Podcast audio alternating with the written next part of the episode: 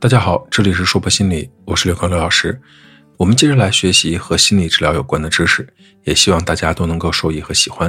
这里是第二十讲，家庭治疗界的四大天王，家庭治疗的主要流派第一讲，保恩的家庭系统治疗和策略家庭治疗。在上一讲中，我们讲到了家庭治疗的基本原理，也讲到了原生家庭是怎么形成的，以及在一个家里面都有哪些边界。这一讲，我们来认识认识家庭治疗界的四大天王：保恩的家庭系统治疗、策略家庭系统治疗、结构家庭治疗以及经验性家庭治疗。我们先来看前两个。二十世纪四十年代后期，鲍恩开始对家庭发生兴趣，并将注意力转移到研究精神分裂症患者的家庭。五十年代开始进行家庭治疗研究，鲍恩这个人啊，注重理论，倾向于把系统理论作为一种思维方法，而不是一套干预的方法。因此，鲍恩的系统家庭治疗有较为完整的家庭治疗理论。鲍恩认为，家庭成员在思想、感觉和行为上是与家庭系统相联系的，因此。当个人出现问题时，便会借着与其他人的连接关系而持续下去。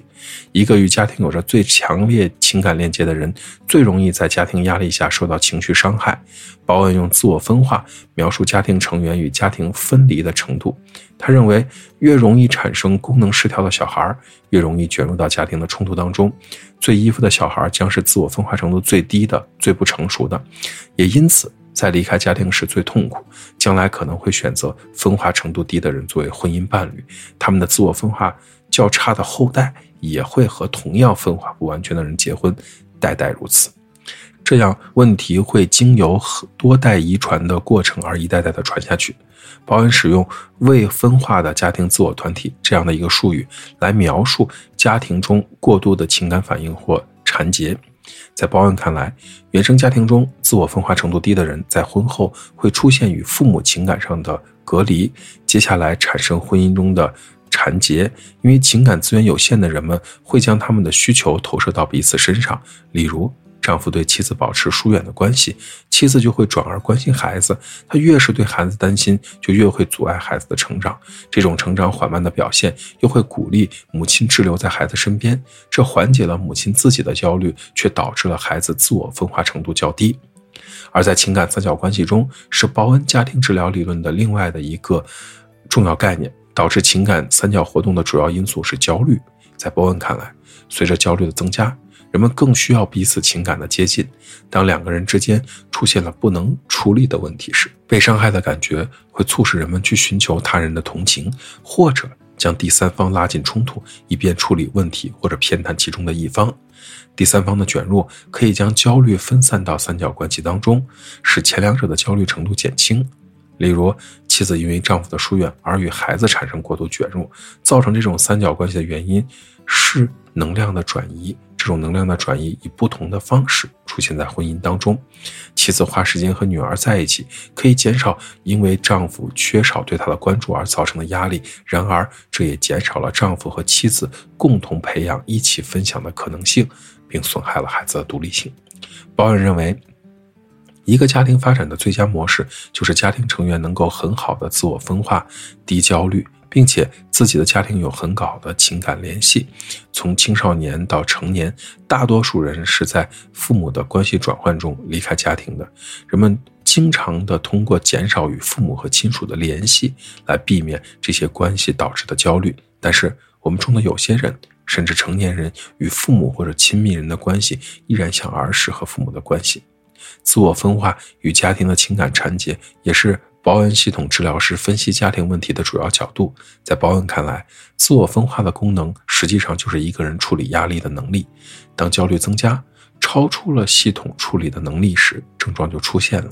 在遗传中出现心理问题的主要原因是跨代情感缠结，从一代传给下一代，缠结越多，个人就被原生家庭情感占据的越多，与他人的情感就变得越脆弱。鲍恩的治疗方法不鼓励来访者与治疗师建立稳定的关系，而鼓励他们使用程序化的问题揭示冲突关系。情感过程时要还要保持中立。保恩流派的治疗师很少给来访者建议，他们只是提问，目的不是去解决问题，而是帮助人们学会看清楚自己在家庭系统运转时的角色是什么。这种自我觉察不仅是自我反思，而且还是修复家庭关系和增加个人自主能力的工具。在报恩的家庭治疗系统中有特定的技巧，包括家庭代际图、程序化问题、教练技术。什么叫家庭代际图？类似于家庭图谱的感觉，通过画家庭代际图了解三代人的家庭关系、发生重大事件等信息技术。通过家庭代际图可以了解这个家庭的历史，直观地看到家庭的发展变化。在此基础上，向每个家庭成员询问一系列的问题，目的是调和情感和观察客观的反应。这种程序化的问题可以缓解焦虑，构成家庭觉察问题以及产生机制的信息渠道。如果程序化的问题能够减轻焦虑，人们就会更清晰地思考，这是他们能够发现和管理更多他们问题的潜在选择。教练技术呢，是报恩家庭治疗对于较多情感卷入角色时所选取的技术，这在其他治疗中也常见。作为教练，治疗师希望避免对于来访者过多干预或者被卷入三角关系。教练并不意味着教人们如何去做，而是询问设计好的问题，帮助人们。找出家庭情感过程和他们在其中的角色，有兴趣的欢迎查阅一些专业资料，帮助您更好的理解。报恩的理论呢，描述了人们管理与他人关系的情绪力量，追溯自我分化缺失的起源，解释如何在家庭中保持情感独立，如何应用情感在家庭中培养人际关系，强调使用倾听而不是自我防卫或者失去自我信念的方法进行控制。由于报恩对理论的重视。他提出了一些重要的概念，如自我分化、代际传递、未分化的家庭自我团体、情感三角过程等，并且发展了家庭代际图、程序化问题等一系列可操作的技术。报恩的方法缺点就在于它过于集中在个体和他们的扩展的家庭关系上，可能忽视了直接作用于核心家庭的工作力量。讲完了报恩的家庭系统治疗，我们来看看策略家庭治疗。策略家庭治疗的发源地是精神研究所。代表人物包括杰克逊、海利、麦德尼斯。这里这个杰克逊跟已故的那个没什么关系啊。杰克逊是策略派家庭治疗影响一位很大的治疗师，他提出了交往中的行为过度或者沟通过度的概念，指出家庭成员之间以及家庭成员与家庭外成员之间通过这样的方式形成固定的交往模式。海莉她相信这样的一件事儿，他认为呢，让来访者对他们的问题积极的做些事情更重要。海莉对控制论的解释加入了机能主义的观点，感兴趣于人际关系之间的行为报酬。比如说，海莉会注意，当儿子跟爸爸争吵的时候，妈妈通常都是批评爸爸对孩子太严厉，妈妈想通过这样的方法来保护孩子。海莉可能注意到。当妈妈批评爸爸的时候，孩子会变得越来越不安。他试图使父母的注意力由冲突转向他。海莉相信，在家庭中，环绕等级结构的规则是至关重要的，并且还发现了许多问题背后潜伏着不恰当的父母等级。麦德尼斯也强调问题的机能方面，特别是当儿童用他的症状来与父母交战时所使用的挽救性措施。例如，当女儿看到妈妈很沮丧时，女儿可以引发一场战争，让妈妈来看管她。麦德尼斯使用了许多方法，包括为儿童寻找方法，以公开的帮助他们的父母，而不是用症状来帮助他们的父母。策略派的治疗师认为，症状最基本的功能就是维持家庭系统的固有平衡。有症状的家庭维持了功能失调、固有平衡的交互作用模式。这些家庭死板地应对家庭中出现的问题，试图恢复以前功能失调的状态。他们把症状看作是种威胁，而不是。改变的机会。策略家庭治疗师呢，使用正反馈回路这个概念。这个概念是模型中的中心概念，如同空调的运行。当温度升高或者降低到某个温度的时候，空调就开始工作。在生活中，家庭遇到许多困难，困难是否变为需要干预的问题，依赖于家庭成员对这个困难怎样反应。家庭呢，通常做一些常识性的，但是误导性的尝试来解决他们的困难，并且。当发现问题继续存在的时候呢，会继续采用更多的相类似的尝试性的解决问题。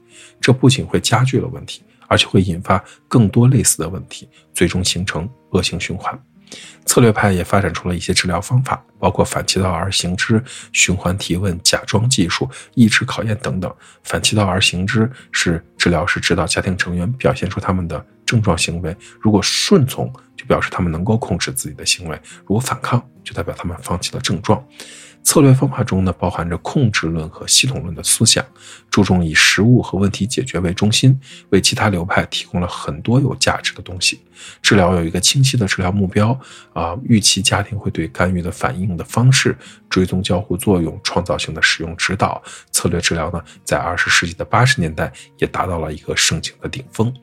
这一讲的内容到这里就结束了，希望大家喜欢。如果你很喜欢关于心理治疗方面的心理学知识，也欢迎您持续的关注我们。这里是说博心理，我是刘老师。虽然我我们只是心理学界的一棵小树苗，但是我们努力做到我们的最好，用真诚的态度、客观专业的方式，向每一个愿意关注我们的人分享一切你想知道而我们又恰好了解的心理学知识。请记得，不管你在哪里，世界和我陪伴着你。再见。